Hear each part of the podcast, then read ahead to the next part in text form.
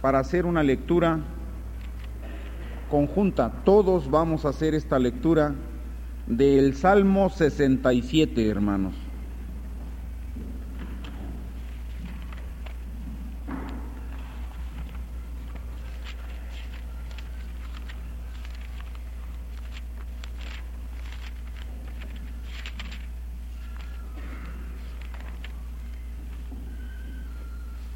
Cuando estemos listos, iniciamos, hermanos.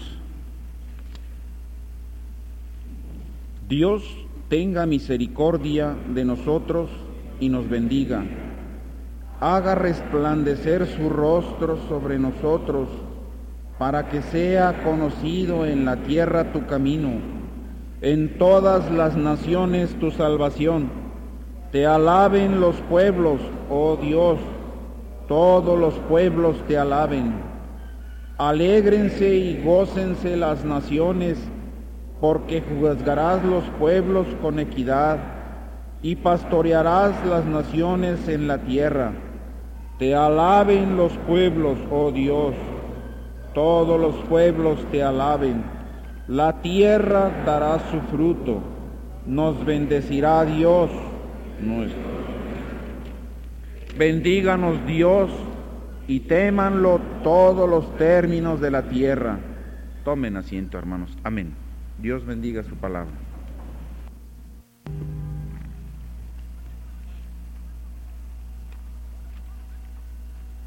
Preparémonos, hermanos, para recibir a nuestro hermano pastor que trae el mensaje de nuestro Dios en esta tarde.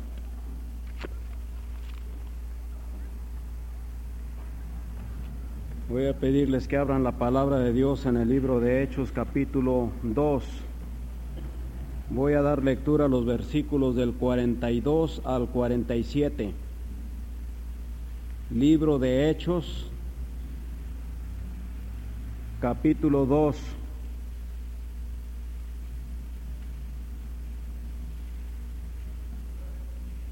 Como los nombres no son inspirados, los nombres de los libros, hechos de los apóstoles. Otros les parece bien que son los hechos de Jesucristo resucitado. A otros hechos del Espíritu Santo en su iglesia. Como se llame, capítulo 2, versículo 42 al 47. Y perseveraban en la doctrina de los apóstoles, en la comunión unos con otros, en el partimiento del pan y en las oraciones. Y sobrevino temor a toda persona, y muchas maravillas y señales eran hechas por los apóstoles. Todos los que habían creído estaban juntos y tenían en común todas las cosas, y vendían sus propiedades y sus bienes y los repartían a todos según la necesidad de cada uno, y perseverando unánimes cada día en el templo y partiendo el pan en las casas, comían juntos con alegría y sencillez de corazón, alabando a Dios y teniendo favor con todo el pueblo. Y el Señor añadía cada día a la iglesia los que habían de ser salvos. Oremos. Señor, te rogamos en el nombre del Señor Jesucristo que tú bendigas esta porción de tu palabra que hemos leído, que tu Espíritu Santo nos la aclare, nos la enseñe y podamos nosotros, conforme a lo aprendido o a lo recordado, vivir Bendice cada corazón en el deseo de obedecerte, a cada corazón en el deseo de agradarte. Te lo pedimos en el nombre del Señor Jesucristo, nuestro Salvador. Amén. Anoche decíamos que la iglesia es una organización sobrenatural. Es sobrenatural porque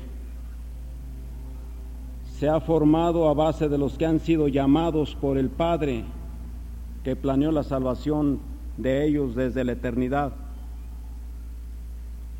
Ha sido formada por aquellos que recibieron la redención del Señor Jesucristo en su obra en la cruz hace dos mil años. Y está formada por aquellos que habiendo sido llamados y redimidos, el poder del Espíritu Santo los regeneró. Una vez esto, el Espíritu de Dios abrió la puerta de la iglesia y los añadió. Él siempre añade cada día a la iglesia los que han de ser salvos o los que ya fueron salvos. Es sobrenatural. Por eso, aunque al enemigo no les guste, la mejor sociedad la forma la iglesia de Cristo. Los mejores asuntos que pueda tratar el hombre aquí en la tierra, los trata la iglesia de Cristo.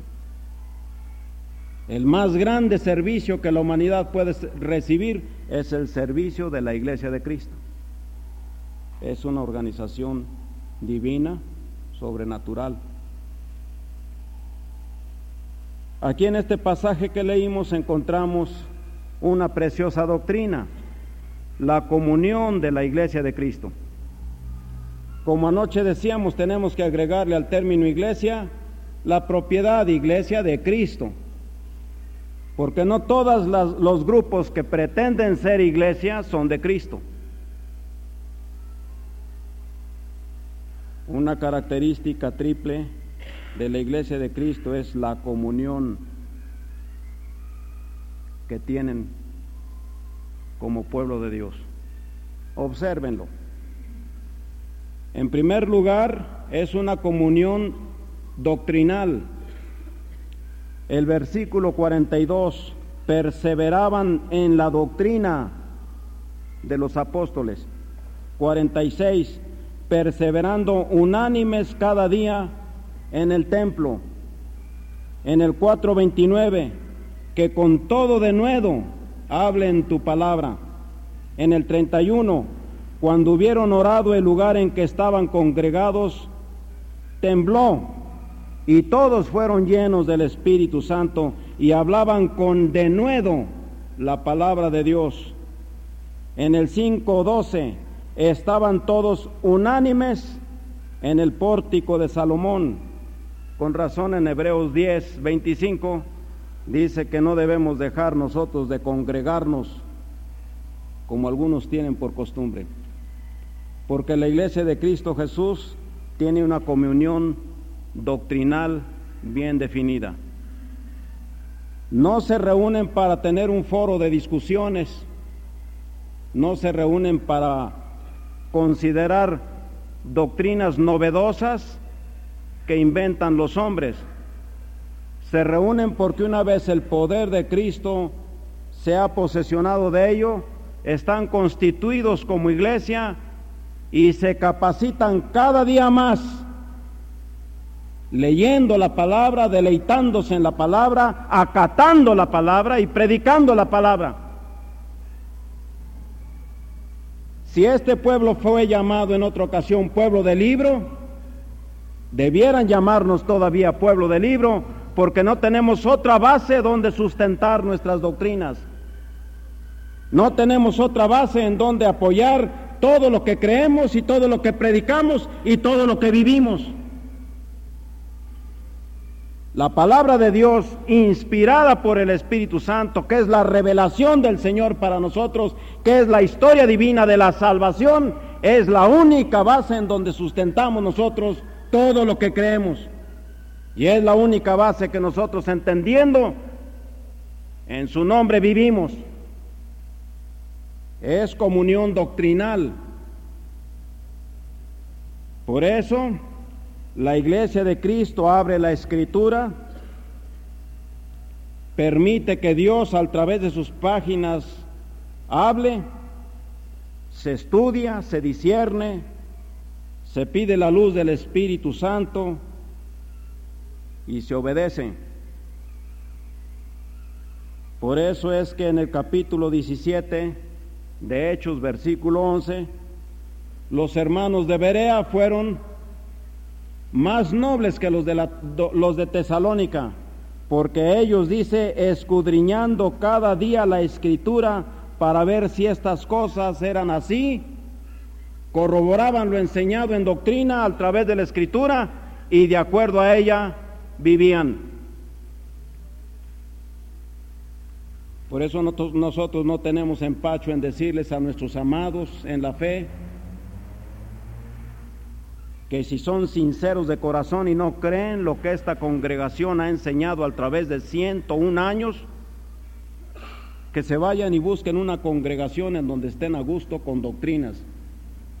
Debemos ser honestos con el Señor en lo que creemos y no pretender tener un hombre bautista que certifica la serie de doctrinas bíblicas que a través de 19 siglos han sido sostenidas con lucha y con sangre y con muerte.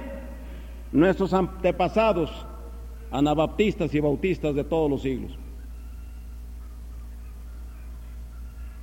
Si no se es honesto de esta manera, ustedes están colocándose en el papel de los herejes que entraban a la iglesia primitiva, fingiéndose ser cristianos y fingiendo aceptar la doctrina del Señor y después enseñando sus herejías y arrastrando a muchos en su enseñanza. Por eso, si ustedes son sinceros y no creen que la luz del Espíritu Santo les dé la serie de doctrinas que nosotros predicamos, que Dios los bendiga. Seguirán siendo quizá nuestros hermanos en la fe, pero eso no significa que nosotros vamos a tener comunión si no hay doctrina. Porque la iglesia primitiva se caracterizaba por tener comunión doctrinal. Por eso Amós, en su capítulo 3, versículo 3, por el Espíritu Santo hacía una pregunta, ¿andarán dos juntos si no estuvieren de acuerdo? Si no hay comunión doctrinal, no es posible caminar juntos. Allá en Isaías 8:20 se reclama que todo lo que vaya a ser doctrina y práctica debe brotar de la escritura, a la ley y al testimonio. Y si no dijeren conforme a esto, es porque no tienen luz de Dios, no les ha amanecido. Esa es la característica de la iglesia primitiva y debe ser la característica de esta iglesia plena comunión doctrinal. La segunda es comunión fraternal. Versículo 42. En la comunión unos con otros, en el partimiento de pan y las oraciones. Versículo 44. Los que habían creído estaban juntos y tenían en común todas las cosas. Versículo 46 partiendo el pan en las casas, comían juntos con alegría y sencillez de corazón. El hecho de que esta congregación para muchos sea una congregación fría, no significa que nosotros no tengamos la alegría y el gozo interior del Espíritu Santo que nos ha hecho hermanos en Cristo. No necesitamos, no necesitamos fingir una alegría teatral con un sentimentalismo ridículo para expresar lo que el poder del Espíritu de Dios ha logrado en nosotros. El hecho que seamos respetuosos y reverentes ante el Señor y ante su pueblo no nos quita la alegría interior que se expresa con cánticos y que se expresa con alabanza porque tenemos comunión fraternal, estamos en comunión unos con otros.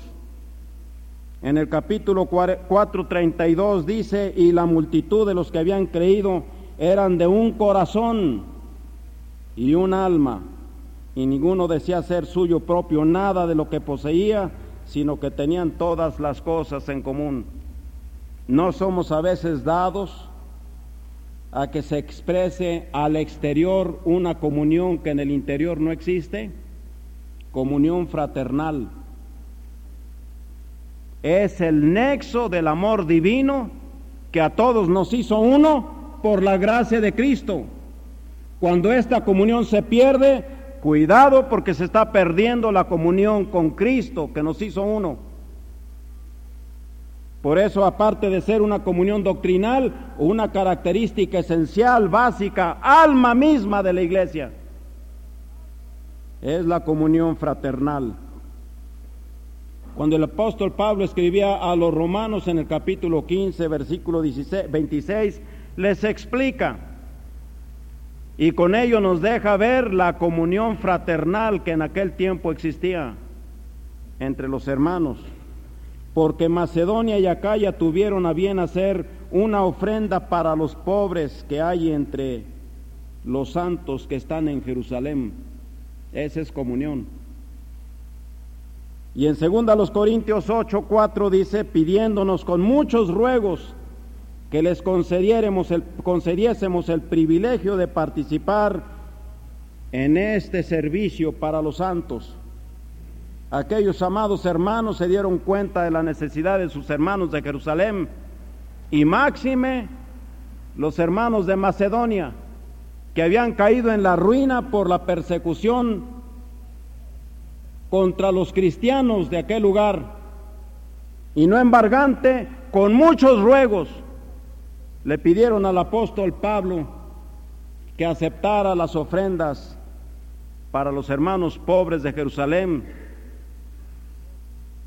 porque tenían comunión con ellos.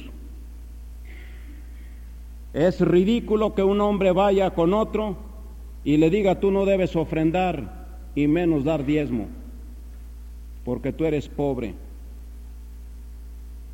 Y el hermano pobre dijo, yo ofrendo porque amo y entrego mi diezmo porque así lo dice la escritura, es de Dios. No me interesa la pobreza. ¿Cómo estará el que dio el consejo? En Hebreos 13:6 dice de hacer bien y de la ayuda mutua, no os olvidéis, porque de tales sacrificios se agrada a Dios. Por eso estas expresiones nos hablan de la comunión fraternal. Los hermanos que estudian la escritura con mayores capacidades nos marcan que en el principio del libro de los Hechos el término hermano se usaba por costumbre de los judíos, hermanos de raza, y en ese sentido hermanos de religión. Pero a partir del capítulo 10, versículo 23, se empiezan a llamar hermanos por la fe que los unía en Cristo Jesús, independientemente de clases sociales, independientemente de raza, y de estados geográficos. Ahí dice en el 23, le acompañaron algunos hermanos de Jope cuando fueron a visitar a Cornelio y hablar de la palabra, hermanos, ya no tanto de raza, hermanos en la fe. Y en el versículo 1 y 29 del capítulo 11, oyeron los apóstoles y los hermanos que estaban en Judea, que también los gentiles habían recibido la palabra de Dios. Y en el 29 determinaron enviar socorro a los hermanos que estaban en Judea. Esa es hermandad. Hermandad exterior, hermandad de barniz, para que la gente ve, para que la gente vea por fuera, no es la hermandad cristiana. La hermandad interior, la hermandad de corazón, es hermandad por el poder del Espíritu que nos hizo hermanos por la gracia del Señor Jesucristo. Y la característica de la iglesia primitiva que debiera ser la de esta iglesia a la que hablo, es que nosotros tenemos comunión doctrinal y tenemos comunión fraternal. En otras palabras, bíblicamente tenemos común fe y común salvación. Pero la esencia, en tercer lugar, no nomás comunión doctrinal y comunión fraternal, sino la esencia misma, comunión divinal. Versículo 46 y 47, el 47 dice, alabando a Dios. El Señor añadía cada día a la iglesia a los que habían de ser salvos. Esa es la comunión divinal. Sin esta, de nada serviría que tuviéramos comunión doctrinal o fraternal. Y aunque pudiera ser, serían fingidas. Porque cuando se tiene comunión divinal es cuando se puede llamar hermano al que está a mi lado, porque fue llamado por la gracia de Cristo igualmente que yo. Y se puede llamar hermano aquel que ahora abre la escritura y por la luz del Espíritu Santo encuentra la enseñanza bíblica y doctrinal que la iglesia ha sostenido a través de siglos y la ha sostenido con sangre.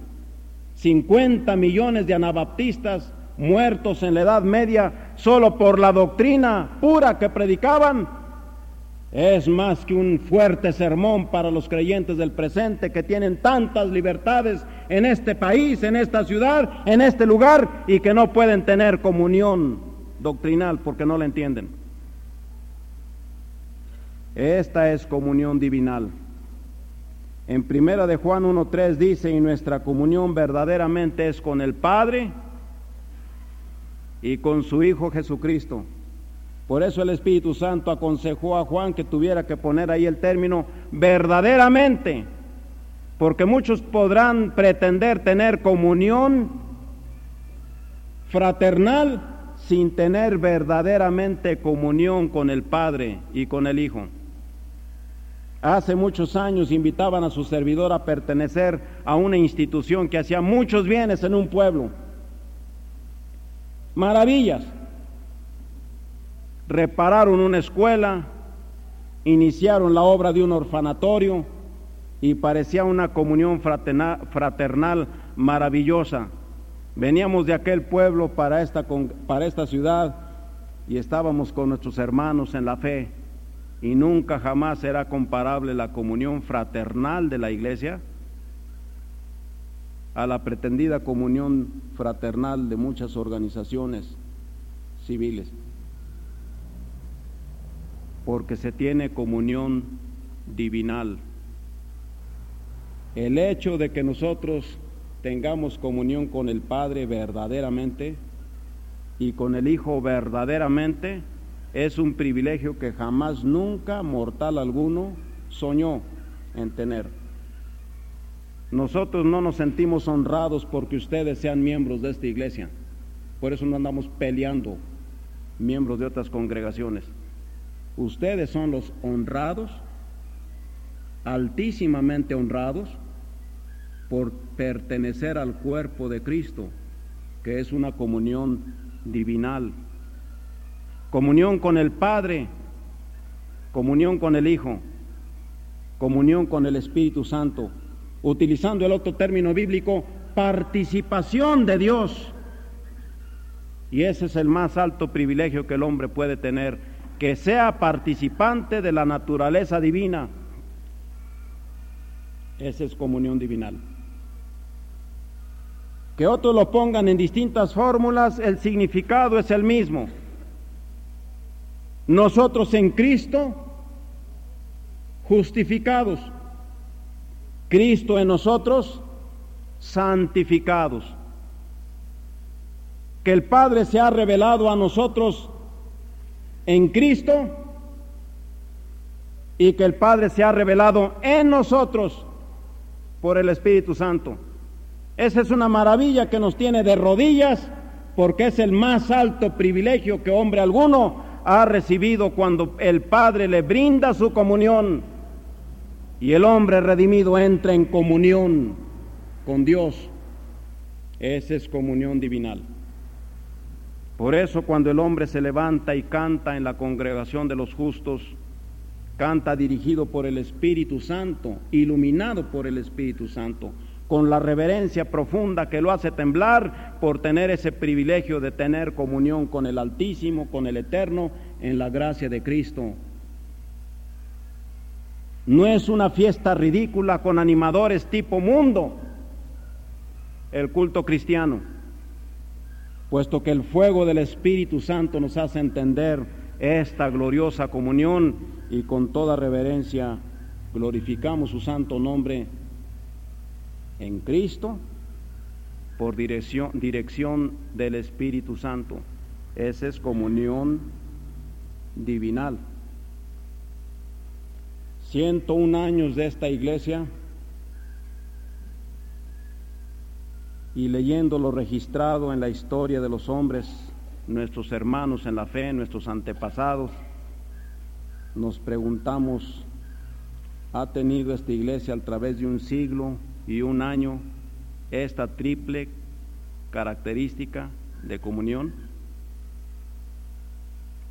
Comunión doctrinal, comunión fraternal, comunión divinal, que el Señor nos conceda ser tan sensibles, tan responsables, tan agradecidos, que abramos el bendito libro de Dios para entrar en comunión con su enseñanza. Que no hagamos grupitos ridículos dentro de la iglesia según clase social o económica o simpatía, sino que haya verdadera comunión fraternal, porque todos a una, habiendo entrado arrastrándonos por la puerta de gracia, glorificamos ahora a nuestro Padre Celestial en Cristo por la comunión que Él nos ha brindado y que ha establecido su espíritu en nuestro corazón. El Señor nos conceda fidelidad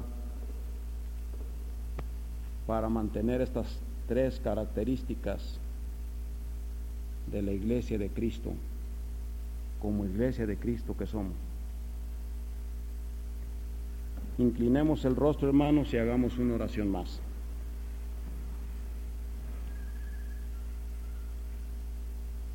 Padre Santo, te damos gracias porque nos has concedido una vez más estar en tu casa. Y con la libertad que da tu Espíritu abrir tu palabra y gozarnos al meditarla por dirección de tu Espíritu. Te damos gracias porque en palabras tan sencillas tú nos expresas tu santísima voluntad para tu iglesia. Ilumínanos cada día más, Señor, para entender en forma muy clara tu doctrina, que el amor tuyo que has derramado en nuestro corazón por el Espíritu Santo que nos has dado, nos haga vivir siempre en esta comunión fraternal. Que ya que sin ti nada podemos hacer, que tu Espíritu nos ilumine para poder glorificar tu nombre con palabra y con hechos cada día por esta comunión divinal que nos brindas. Glorifica tu nombre en cada corazón, Señor por suplicártelo en el nombre del Señor Jesucristo, nuestro Salvador. Amén. Voy a pedirles a los hermanos si pueden tener en consideración y pueden sacrificar su tiempo para el viernes próximo a fin de que estén en el estudio bíblico que nos corresponde.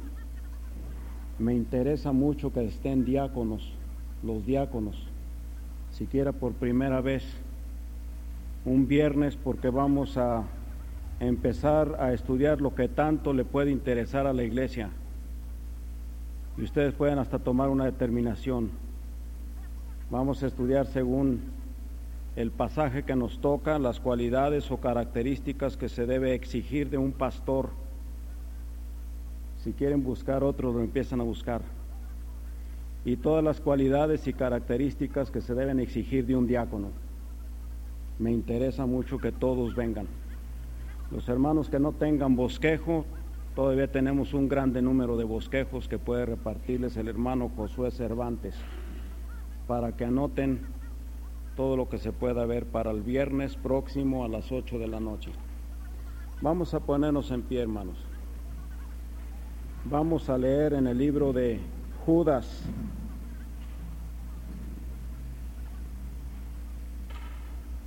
Para que vean ustedes que los títulos de los libros no son inspirados. Judas no fue apóstol. El hermano del Señor o el hermano de Santiago no fue apóstol. Oficialmente no era apóstol. Carta de Judas.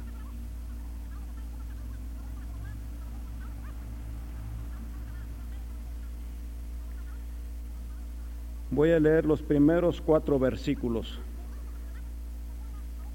Judas, siervo de Jesucristo y hermano de Jacobo, a los llamados, santificados en Dios Padre y guardados en Jesucristo. Misericordia y paz y amor os sean multiplicados. Amados, por la gran solicitud que tenía de escribiros acerca de nuestra común salvación, me ha sido necesario escribiros exhortándoos que contendáis ardientemente por la fe que ha sido una vez dada a los santos, porque algunos hombres han entrado encubiertamente, los que desde antes habían sido destinados para esta condenación, hombres impíos que convierten en libertinaje la gracia de nuestro Dios y niegan a Dios el único soberano y a nuestro Señor Jesucristo. Oremos.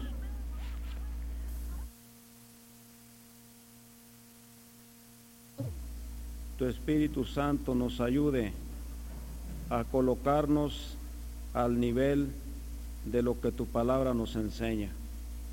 Te damos gracias por la bendición tuya a través de tantos años sobre esta iglesia, por el fruto que has concedido en su labor, por la intervención directa tuya para protegerla, cuidarla, guiarla.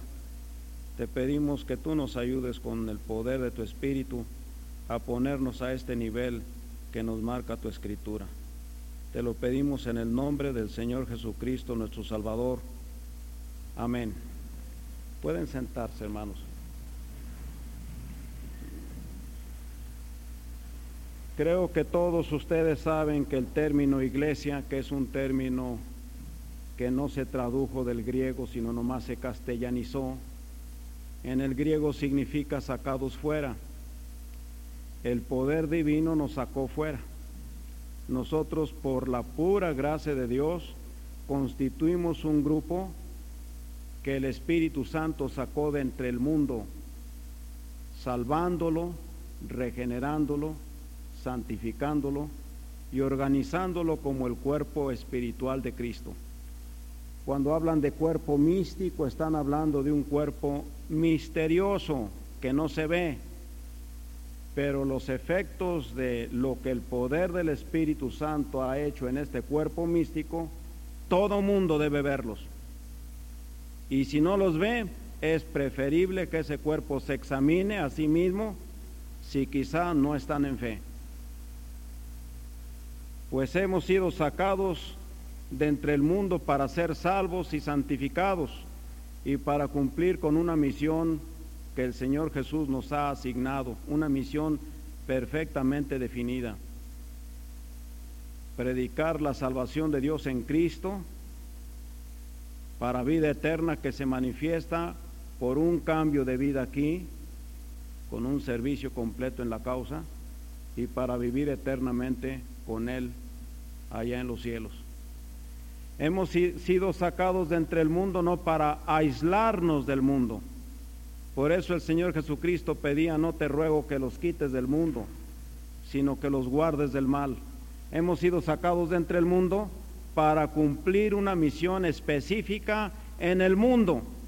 De otra manera, al ser salvos, Dios nos llamaría inmediatamente al cielo, pero nos deja aquí para cumplir con esta misión, la de predicar la fe gloriosa de nuestro Señor Jesucristo. Por eso es que en el versículo 4 dice en el versículo 3, dice, amados, por la gran solicitud que tenía de escribiros acerca de nuestra común salvación, me ha sido necesario escribiros, exhortándoos que contendáis ardientemente por la fe que ha sido una vez dada a los santos. De manera que el tema de esta noche se puede reducir a estas palabras, la fe de la iglesia de Jesucristo. Si ya llevamos dos meditaciones sobre la iglesia de Cristo, en esta ocasión quisiera que viéramos una tercera meditación, la fe de la iglesia de Cristo. Entendiendo por fe no, solo, no solamente la doctrina de la fe salvadora, es decir, de la confianza que se pone en la persona de Cristo para ser perdonados de los pecados por su sacrificio, para ser salvos de esta maligna generación y para ser llevados a gloria más tarde. No es nomás fe, confianza. Indudablemente que aquí se trata de fe doctrina, el cuerpo doctrinal que la iglesia sostiene a través de los siglos es la fe gloriosa por la cual nosotros debemos luchar. En primer lugar, es la fe que nos ha sido dada. Nos ha sido dada, ya está. Está constituida, está definida, está determinada en las Sagradas Escrituras. Y nos ha sido dada para que nosotros tengamos un concepto claro de lo que es fe cristiana. La fe de la iglesia es doctrina o cuerpo doctrinal definido una vez dada a los santos. No nos fueron dadas una serie de revelaciones para que nosotros las entendamos, las busquemos, las organicemos como si se tratara de un rompecabezas. No nos ha sido dada como si fuera una serie de adivinanzas en las cuales el hombre se pierda con elucubraciones de largos años a fin de descubrir las cosas. No es ni siquiera un mensaje subliminal, en donde el hombre ve una figura y detrás de ella tiene que adivinar a ver qué está escrito o qué significa aquello. Es una fe perfectamente definida. Por eso los que tanto usan sin entender el capítulo 9 de Daniel están totalmente equivocados cuando pretenden echar el cumplimiento del sellamiento de las profecías de aquí a 100 años, de aquí a mil años, cuando en realidad ya fue sellado, cuando el clarín solitario, Juan el teólogo, recibió la última revelación del Espíritu de Dios en la isla en donde estaba el desterrado, inspirado por el Espíritu Santo, registró las últimas revelaciones divinas y toda la revelación quedó sellada. Ya no hay más revelaciones. Ya no hay más doctrinas que predicar por invento de hombres o por descubrimiento en otros escritos que no sean la palabra de Dios. Por eso no creemos en la inspiración que tienen los mormones sobre un libro y otro y otro hasta que se acabe el mundo. No creemos tampoco en la inspiración traducida de los individuos que pretenden ser revelados para acomodar la escritura a sus propios caprichos. No creemos en ningún otro libro sagrado más que este que fue sellado con el Apocalipsis, con el último amén de Dios para nosotros. Ese es sellar la escritura. Y todo lo que está ahí revelado es lo que la iglesia primitiva y es lo que la iglesia de Cristo a través de los siglos ha sostenido y ha predicado porque es una fe definida. La fe que os ha sido dada. Y hay de nosotros si tomamos esa fe que nos ha sido entregada para torcerla con novedades que inventamos o con caprichos que nos parezcan necesarios o a conveniencia del ambiente mundanal a fin de que el hombre del mundo y nosotros podamos entrar en componendas. Es fe definida. Y si a alguien le duele, que le duela porque es Dios hablando. Y si alguien sale herido, que salga herido porque es el Espíritu de Dios que ha definido su doctrina. Y si alguien no soporta la luz es porque está en tinieblas. Y si alguien se molesta por la verdad es porque todavía está en el error. Pero lo cierto es que lo sostenido por los apóstoles y predicado por los apóstoles y registrado por el Espíritu Santo en su palabra es fe definida. De otra manera no hubiera dicho la fe que os ha sido dada. Ya está. Y la grande responsabilidad de la iglesia de Cristo es tener en sus manos esa fe definida y defenderla. Por eso dice que contendáis eficazmente por la fe. Nuestra versión 909 decía que contendáis eficazmente por la fe. Y esta versión dice que contendáis ardientemente por la fe que ha sido una vez dada a los santos. Nuestro papel no es andar buscando pleitos y disculpas y, discusiones. Nuestro papel no es el terreno de la apología y del pleito. Nuestro papel es anunciar la verdad gloriosa y el diablo mismo se encargará de obligarnos a que la defendamos. Dicen que la verdad de Dios no necesita defenderse, es cierto. ¿Y quiénes tienen la verdad de Dios? Sino ustedes y yo como miembros de la gloriosa iglesia de Cristo. El hecho de que dice aquí contendáis eficazmente por la fe es que se han metido herejes en la congregación de Cristo. Es que se ha metido el diablo disimulando a los, a los hombres para que sean creyentes y a la hora de la verdad descubren sus herejías. Es que se ha metido de tal manera que ha constituido una iglesia que no es iglesia de Cristo y que pretende tener las verdades de Cristo y a nosotros nos toca presentar la verdad del Señor pegue en donde pegue, como defensa eficaz de la fe. Para ello necesitamos conocer la doctrina, para ello necesitamos conocer la escritura, para ello necesitamos pedirle al Espíritu Santo con humildad y con insistencia que nos ilumine para entender esta gloriosa verdad que nos ha sido entregada para contender eficazmente por la fe que ha sido dada una vez a los santos. Por eso, la fe de la iglesia, en primer término, es definida. En segundo término, la fe de la iglesia es defendida. Y en tercer término, la fe de la iglesia es difundida. Ya se les ha quitado a ustedes la idea de que la obra personal y la obra de visitación y la obra de predicación de la palabra es exclusiva de un individuo. El individuo orquesta, el pastor. Y para nuestra alegría, aunque no se note en el rostro, para nuestra alegría, los hermanos en su grande mayoría han entendido que la verdad gloriosa del Señor Jesucristo que ha sido dada a la iglesia es la verdad que se difunde a través de cada hermano que ha tenido experiencia personal con Cristo Jesús.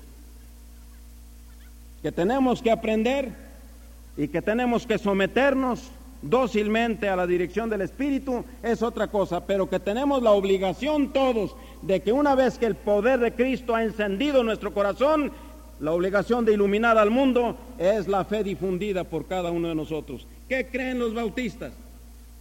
¿Lo saben? ¿Qué creen los miembros de su iglesia donde usted pertenece? ¿Lo pueden definir?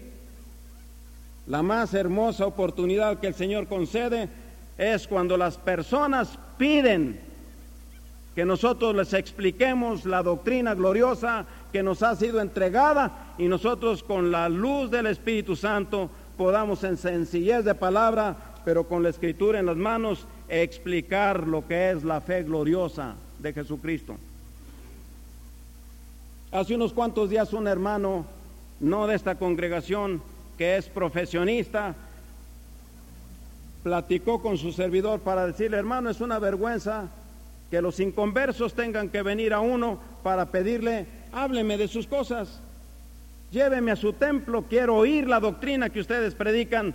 Dice, ¿por qué ellos tienen que venir a nosotros cuando nosotros debiéramos ir a ellos? ¿Cierto o no cierto? Estaba expresando una verdad de muchos quilates. Desde el, punto y hora en que usted fue encendido por el poder del Espíritu para vida eterna, desde ese momento empieza usted a iluminar el medio ambiente en donde Cristo Jesús lo ha puesto. Igual de usted si no ilumina ese medio ambiente. Por eso es que la fe que es definida y que debe ser defendida, debe ser difundida por usted y por todos los conversos por el poder del Espíritu del Señor. Esta es la gloria de la iglesia, que se levanta como una antorcha para iluminar en todo el ambiente donde el Señor la ha colocado y que es la iglesia, sino la suma del número de creyentes que han sido salvos y unidos a ella por vocación celestial. Lo que significa que entonces desde el punto de vista individual, usted y yo somos tan responsables como cualquier otro miembro de esta congregación. Ese es difundir la fe. Nosotros con la oración en el corazón y con la dirección del Espíritu del Señor y con la escritura que empezamos a conocer, podemos con toda libertad empezar a difundir la fe gloriosa de nuestro Salvador, enseñándola con sencillez y con claridad a quienes nos rodean. Y si es posible, antes de que vengan a pedirnos que les expliquemos, que nosotros seamos los que vayamos a ellos para iluminarlos. Porque cuando entra la palabra del Señor a través de un siervo, por humilde y sencillo que sea, movida por el Espíritu, llena de luz el corazón. ¿Y cuántos por nuestro conducto podrán venir al conocimiento glorioso de esta fe y rendirse a la gracia de Cristo, como nosotros por amor de alguien conocimos la palabra, venimos y nos rendimos a la gracia del Señor? La fe de la iglesia para usted y para mí debe ser definida. Para usted y para mí debe ser defendida. Para usted y para mí debe ser difundida. Que el Señor nos conceda que ahora que celebramos esta semana en memoria de lo mucho que el Señor ha hecho a través de esta congregación Primera Iglesia Bautista de Guadalajara, en 101 años nos haga despertar a este enorme y glorioso privilegio, ser instrumentos del Señor para difundir su fe, para defender su fe, porque tenemos fe definida, y que cada uno de nosotros podamos responder al Señor con sencillez y humildad, pero con la sensación de que hemos hecho lo que el Señor ha querido que hagamos y que no salgamos como aquel hombre fallos y faltos en la balanza de Dios. Vamos a inclinar nuestro rostro, hermanos, y vamos a orar. Padre Santo, te rogamos en el nombre del Señor Jesús que recibas nuestro agradecimiento porque siendo lo que somos, en tu gracia tú quieres utilizarnos para cumplir con una misión que tiene significados del presente, del futuro y de la eternidad, el difundir la fe gloriosa de nuestro Señor Jesucristo como la única fuente de vida eterna para los hombres. Señor, concédenos luz de tu Espíritu Santo para tener un concepto claro de este cuerpo doctrinal que tú nos enseñas en tu palabra y poder hacerlo como aquel hombre que menciona nuestro Señor, abrir el arca y empezar a sacar poco a poco los tesoros que han de bendecir a las personas a las cuales nosotros les hablemos de tu palabra. Señor, que si hay que luchar contra las tinieblas y que hay que luchar contra los gobernantes de este mundo, en cuanto al orden espiritual, sabemos que no vamos solos, que no traicionemos tu doctrina, que nosotros cumplamos con el poder del Espíritu el mostrar tu verdad gloriosa, que las tinieblas huirán ante ella, y que el hecho de mostrar tu verdad gloriosa nos conceda a nosotros el gozo y un motivo más para glorificar tu nombre por las personas que se vayan rindiendo ante la luz gloriosa de esta fe que has dado a la iglesia, la fe de nuestro Señor Jesucristo.